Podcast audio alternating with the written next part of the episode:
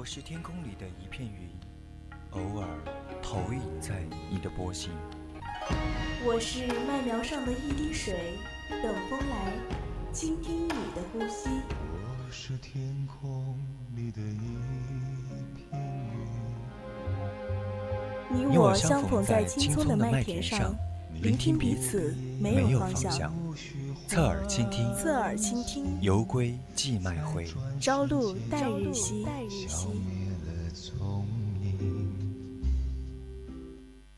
孤帆隐于天际，落日隐于长河，喧哗隐于内心。喧哗隐于内心。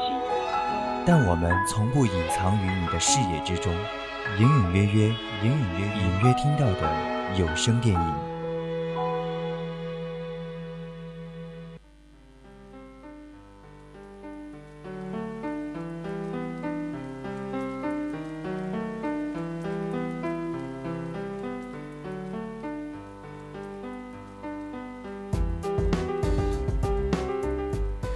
调频与您共享，亲爱的听众朋友们，大家晚上好，这里是四川四川宜宾学院校园之声 VOC 广播电台，这里是每周日晚的九点到十点为您直播的专栏节目《侧耳倾听》，我是萌萌，大家晚上好，我是阿七，今天的隐隐约约，我们给大家带来《蜘蛛侠：英雄归来》这部电影还没有上映的时候，大家对它的期望值呢就已经是很高了。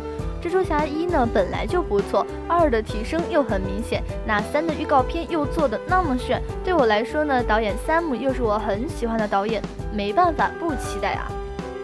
其实，在期待之余能，必不可少的还是要来提一下我们的互动方式了。可以加入我们的 QQ 听友四群二七五幺三幺二九八，也可以在微博上艾特 VOC 广播电台，或者在微信上搜索小写的字母宜宾 VOC 一零零，也可以在蜻蜓、荔枝还有喜马拉雅 FM 上搜索 VOC 广播电台。不管是往期还是直播节目，马上就可以收听了。在宜宾本地的小伙伴呢，可以直接调频 FM 一零零，直接收听。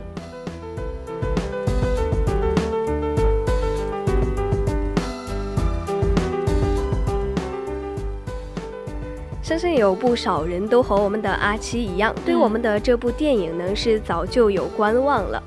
其实这部《蜘蛛侠：英雄归来》可以说是蜘蛛侠系列里面是最贴近原著漫画的电影了，也是这系列里面表达的最完整的一部。一个英雄少年的成长过程，必须要面对的友情、亲情、价值观等这些选择，全部都在影片里面得到了充分的表现。相比以往系列的蜘蛛侠呢，都是穷人靠变异，纯肉体力量对抗邪恶。那这次新版的小蜘蛛侠呢？画风突变。多金干爹钢铁侠高科技带新人强势升级，这是个逗逼加话痨爱直播小视频的未成年蜘蛛侠，由一位普通的邻家少年成功蜕变为打击城市罪犯的英雄。作为科幻大片，可以说是非常适合孩子们观看的。没错，感觉孩子们就适合去看一些这样正能量满满的电影了。其实作为蜘蛛侠呢，他也是复仇者联盟中的一员。当年把电影的版权卖给索尼之后呢？这个在当年看上去确实是很划算的买卖了，但是自己不用花钱拍电影，索尼拍好了，然后漫威再去蹭蹭热度，去卖卖周边啊，然后卖卖玩具什么的也是挺不错的。直到说是这个漫威被迪士尼收购，漫威电影成立之后拍摄的钢铁侠和复仇者联名。联盟大赚一笔之后，想把当年卖掉的蜘蛛侠再买回来，那索尼肯定是不干了。对，这个当然是不可能干的了，因为毕竟自己赚了钱，然后当然是不想把这个再分给其他人了。对，而且是按照当初的合同呢，如果索尼连续五年没有拍摄有关蜘蛛侠的影视作品，版权就会自动的回归漫威。所以说，蜘蛛侠一二三到超凡蜘蛛侠一二呢，间隔都不会超过五年。对，所以这次的漫威和索尼这个版权合作也是经历了长时间的协商，所以小蜘蛛呢，它回归到了漫威的世界，不再单打独斗了。那我们也是说，好的电影其实都是存在争议的，也是有人说蜘蛛侠三的故事节奏似乎有点问题。其实这个呢，本来是蜘蛛侠系列的强项，但是这一次中间有很长一段时间。都让我想看手表，还怎么还没有完的感觉？对，没错，感觉它的那个剧情似乎是有些拖沓了，就没有之前的一二啊那些的比较精彩一些。这部可能就是似乎蜘蛛侠三是缺乏一个强有力的驱动来推进剧情的发展，感情戏就真的是过于拖沓。那有些人就是没办法理解这个人物设定。就比如说，在蜘蛛侠系列里面呢，这个人物设定就稍微要差一点了，好多人物的行为决策呢都是难以理解的。Peter 呢就显得稍微有些任性自私，简直是像个中学生。其实，嗯，那这这还算好的了，因为那个 MJ 上他说分手的时候嘛，我就还以为那个绿魔有精神控制的手段，结果。没想到是编剧发癫，而之后的绿魔的转变、杀人的转变就更加的儿戏了，无法让人相信。而且有好多人呢，都是对 MG 这个原配有有情节的。对，也是有网友说，蜘蛛侠重拍的价值是有限的，不断重拍的结果呢，就是让蜘蛛侠爱慕的白人女友换成了黑人女友。对，所以这部蜘蛛侠它的高潮段落，也就因为这个缺乏逻辑，让影片失去了激情。褒贬不一，也就是很正常的一种现象了。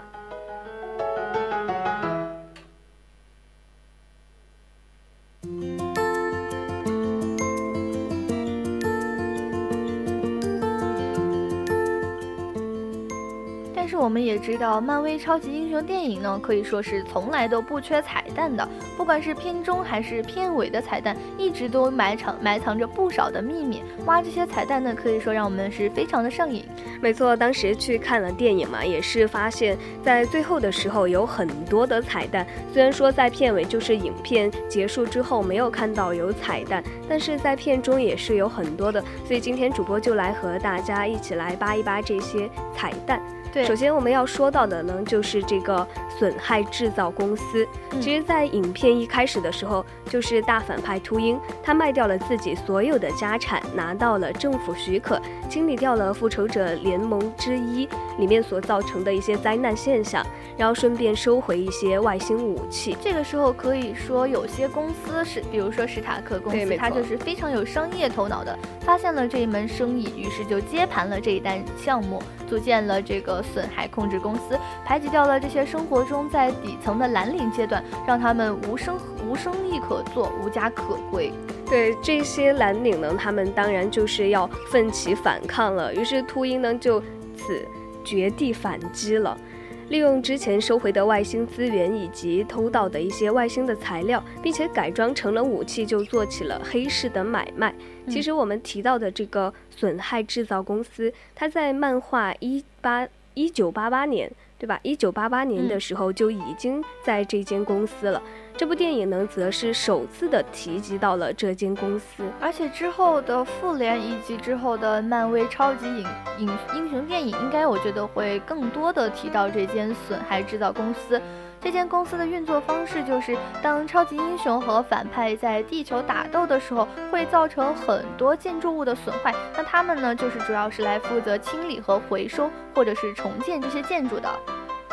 没错，其实这间公司呢，他们主要就是就是来负责这个清理和回收。但是，然而他们对这些重建的单位呢，还要索取报酬。那么问题就来了，作为这间公司创始人的钢铁侠，他自己和反派打斗，就相当于他自己造成的这些损害和人员的伤亡，然后再帮助重建，应该是理所当然的了。但他却还要索取报酬。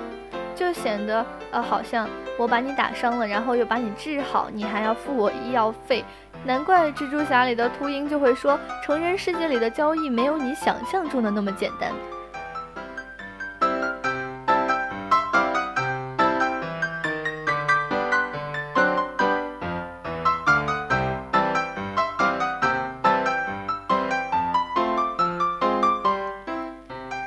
在漫威的漫画里面呢，是不仅有损害制造公司，在后面还延伸出了很多的超级英雄保险之类的东西。其实感觉他们还是说，呃，给他只是冠了一个名而已。就是说，如果在超级英雄打斗过程中对自家财产或者是人员伤亡所造成的伤害呢，就可以进行担保了。像这种保险的诞生呢，也是和损害。控制公司的利益链有着说不清道不明的关系，感觉这个电影就是可以专门打打造一部关于损害控制公司的。心机好重的感觉，对，感觉他们就好像《甄嬛传》一样，可以演很多很多的东西。感觉他们加上一些打斗，加上一些心理战，显得很有激情。对，显得很有激情，就可以拍一部电影了。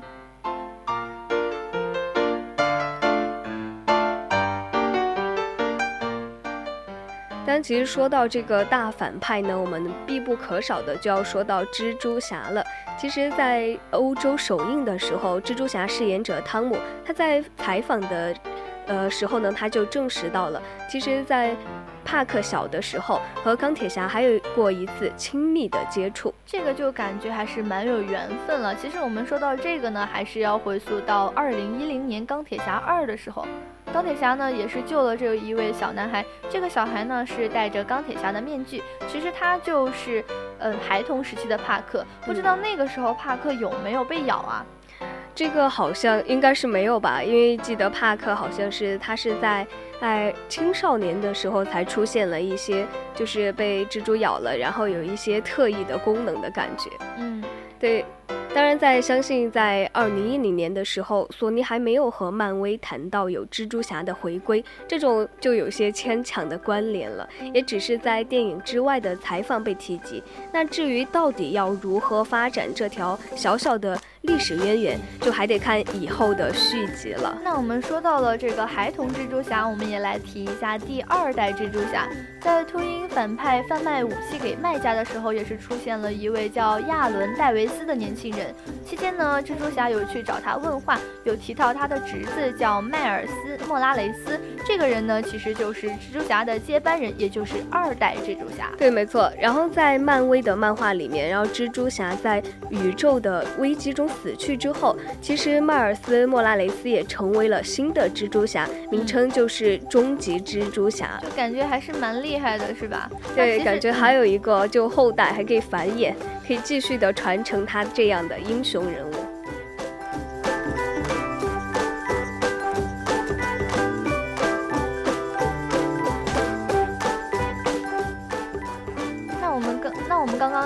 说到了。呃，这个剧情的感情线其实显得有些拖沓哈。那不得不提的呢，就是影片中其实有一个特别有个性的女孩，她自称自己叫 MG。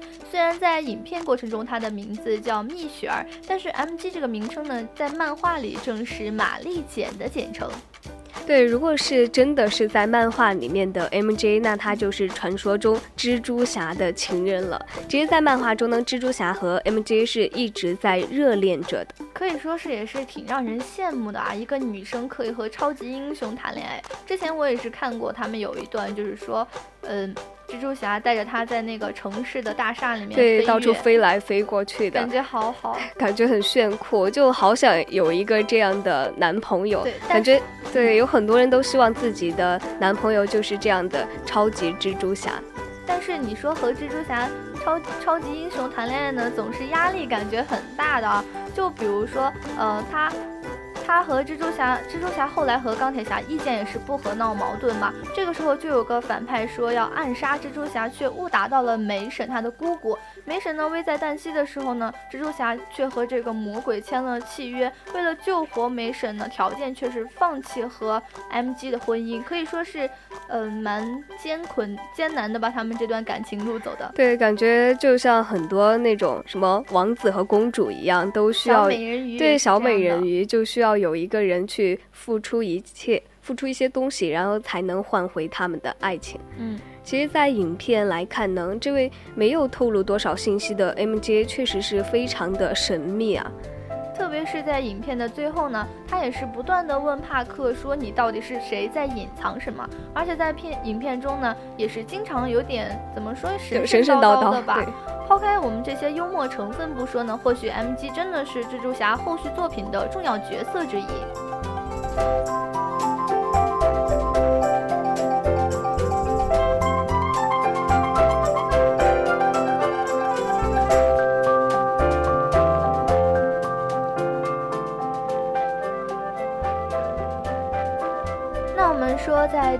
片尾彩。蛋里呢，被抓了的秃鹰在监狱里遇到了在船上交易的麦克加根。其实麦克加根在蜘蛛侠系列的电影里呢，他就是经典的大反派蝎子人。在这部电影里呢，虽然蝎子人没有太多的画面，而且留在最后的片尾彩蛋，预示着续集他可能将会是这个主角哦。对，所以这个而蝎子人他在和秃鹰的对话中，并且这个蝎子人有问到秃鹰是否知道蜘蛛侠是谁，然后秃鹰居然回答道：“如果我知道他是谁，他早就死了。”这就说明秃鹰暂时还不想和蝎子人合作，或许秃鹰就是想要报恩，蜘蛛侠在决战的时候救了他嘛。嗯，而且是在这个对话的最后呢，蝎子人可以说是非常神秘的说，在外面有一个神秘重量级的反派在召唤他们，可以说是吊足了我们观观众十足的胃口啊。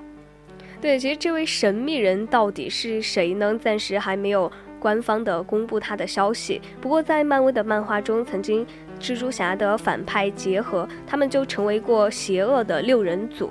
这个联盟其中就有经典的八爪博士，他在邪恶六人组里面呢，应该是首领，同时也是蜘蛛侠的死敌了。曾经在二零零四年的蜘蛛侠二的大反派。当然，还有杀人，在二零零七年的《蜘蛛侠三》中也同样是反派。那其实说到这个大反派呢，可以说是不少了。还有电人，他也是在二零一四年《超凡蜘蛛侠二》里面的大反派。也正是因为这部电影遭遇了滑铁卢，让新版重启的蜘蛛侠。可以和漫威结合。另外呢，还有两位，分别是神秘客和猎人克拉文，这些暂时还没有在电影中露过脸。因此呢，我们也是得到了小小的推断，说蝎子人提及外面的大反派呢，应该就是八爪博士，因为他有着很聪明的头脑嘛，而且在漫画里呢，也是曾经领导过邪恶六人组。对，所以这些呃真正，但至于就是真正在外面的神秘人物到底是谁，我们还得要看续集了。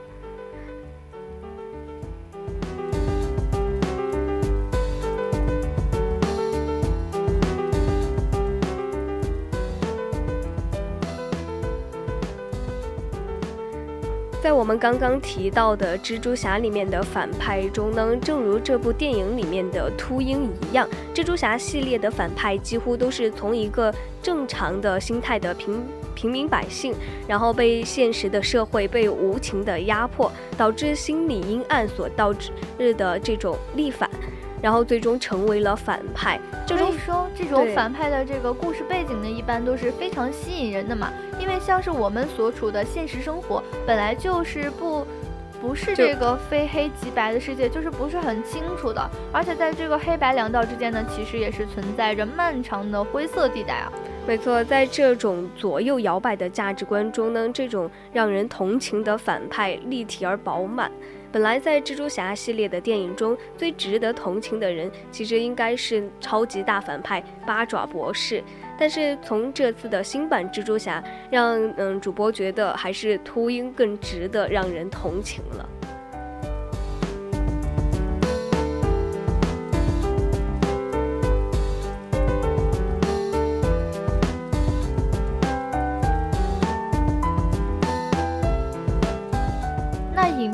那最后出完全部的字幕之后，美国队长也是再一次的出现了，教导我们耐心的美德。这样呢，好像是在调侃我们观众哈，像是每次等等到影片最后出完字幕了，都还没有好的彩蛋要出现。嗯，但真的是对没有很多实质内容的彩蛋了，所以就只能拿美队这一种人物出来救驾了，告诉观众耐心是美德。所以说，即使是等到影片结束没有真正的彩蛋呢，也要耐心，不要生气。看完之后还真的感觉就是没有办法去生气啊，就感觉他们还是蛮用心的，还专门剖一段出来说，嗯，不要让我们不要着急。对，那我们也是聊到了这个蜘蛛侠英雄归来的结尾嘛，在史泰登岛渡轮造成一场灾难呢，差一点导导致大量人员死亡之后，彼得的战衣呢也是被托尼斯塔克收回作为惩戒了。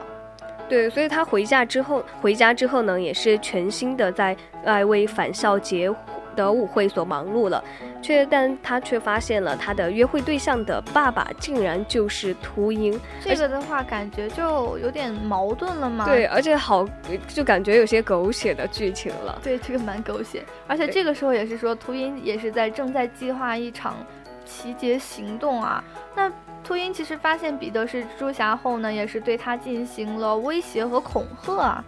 对，他就就因为是他在爱华盛顿救出丽兹的性命，所以就暂时的饶了他，就只对他进行了恐吓。但最终，彼得跟踪秃鹰来到他的老巢，也是上演了第一场高潮的打斗。然而后在空中呢，彼得也是阻止了秃鹰去劫货运的飞机，然后飞机坠毁了，彼得也将失去了控制，飞机就牵引到了海滩，使纽约也是幸免于难。然后他和这个秃鹰也是再战斗了之后，秃鹰由于自己的贪婪也是被活捉了嘛。那之后呢，托尼斯塔克请彼得到新基地参加典礼，加入复仇者联盟，但是彼得还是拒绝了。他说他更喜欢低调的做一个邻家英雄蜘蛛侠。没错，我感觉蜘蛛侠还是比较适合做这样的邻家小男孩，就是纯超级英雄的感觉，对吗？对，感觉这样，嗯，大家可能会更喜欢一点，就没有那么的利益。嗯，影片的最后一幕呢，也是整部电影的最佳片段之一。彼得又一次的打击犯罪后返回家里面，穿着蜘蛛侠的制服回到卧室，没有仔细检查是否有人在家，却被梅婶梅婶直接就看到了，大喊了一声 WTF！这个搞笑，这个场景其实还是蛮搞笑的，就说明。嗯，对梅婶已经知道了彼得的秘密。对，但至于他是否会像漫画里面那样性情大变，把他撵出去，还是仍有待观察的。不过他比漫画版的更年轻，这个事实也是表明了彼得不需要因为救助他人和照顾梅婶，然后难以两全了。至少我们不用担心他一直就是被最亲密的人发现啊，自己却一直在说谎，这种感觉其实也不是很舒服的嘛。其实不管怎么样呢，也是像我们之前说的，每一部电影呢都存在着褒贬不一的情况，这是很正常的。我个人呢也是觉得，就算是好的电影重拍之后呢，都会被拿来做比较，又或者没有说是之前的好。不过呢，英雄归来，蜘蛛侠还是值得大家去看的。对，那这一周我们也是跟大家聊了很多。如果今天听到我们的节目，如觉得感兴趣的话，还是千万不要放过这部电影了。今天的节目也就到这里，要跟大家说一声再见了。下半段呢，是我们浩南的人在旅途以及三味书屋。下周的同一时间，我们再见。